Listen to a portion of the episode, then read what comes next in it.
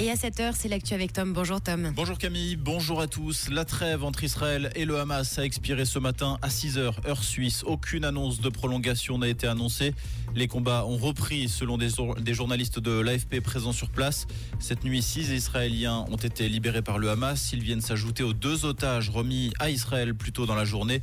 En échange, 30 Palestiniens, des femmes et des mineurs détenus dans des prisons israéliennes ont été libérés cette nuit. La population veut du changement à la tête du Conseil fédéral. C'est ce que montre un sondage mené par Watson. Deux électeurs sur trois souhaitent un renouvellement des conseillers fédéraux. Ce sont surtout les électeurs des Verts, du PS, du Parti vert libéral et du Centre qui veulent un changement. Les partisans de l'UDC et du PLR sont plutôt satisfaits de la situation actuelle. Pour rappel, la nouvelle composition du Conseil fédéral doit être annoncée le 13 décembre prochain.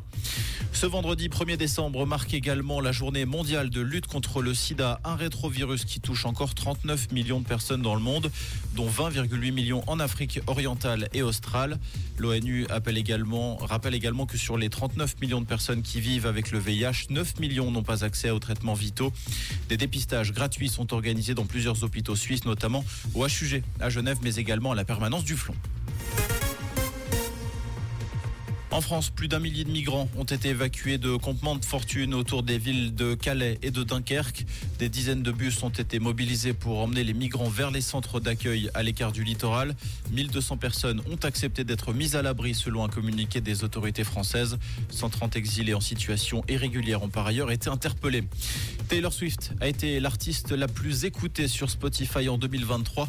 L'américaine a cumulé 26 milliards de streams cette année sur la plateforme d'écoute. Elle devance Bad Bunny, The Weeknd et le rappeur Drake.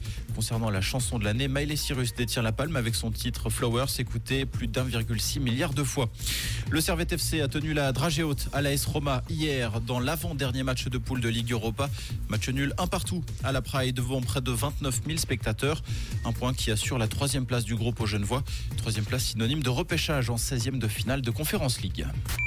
Comprendre ce qui se passe en Suisse romande et dans le monde, c'est aussi sur Rouge. Rouge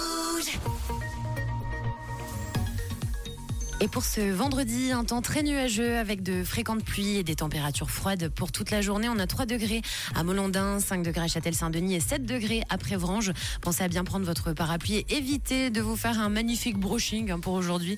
La pluie sera bel et bien présente également cet après-midi avec un petit peu de vent. Au programme, un bon week-end et belle matinée à l'écoute de Rouge.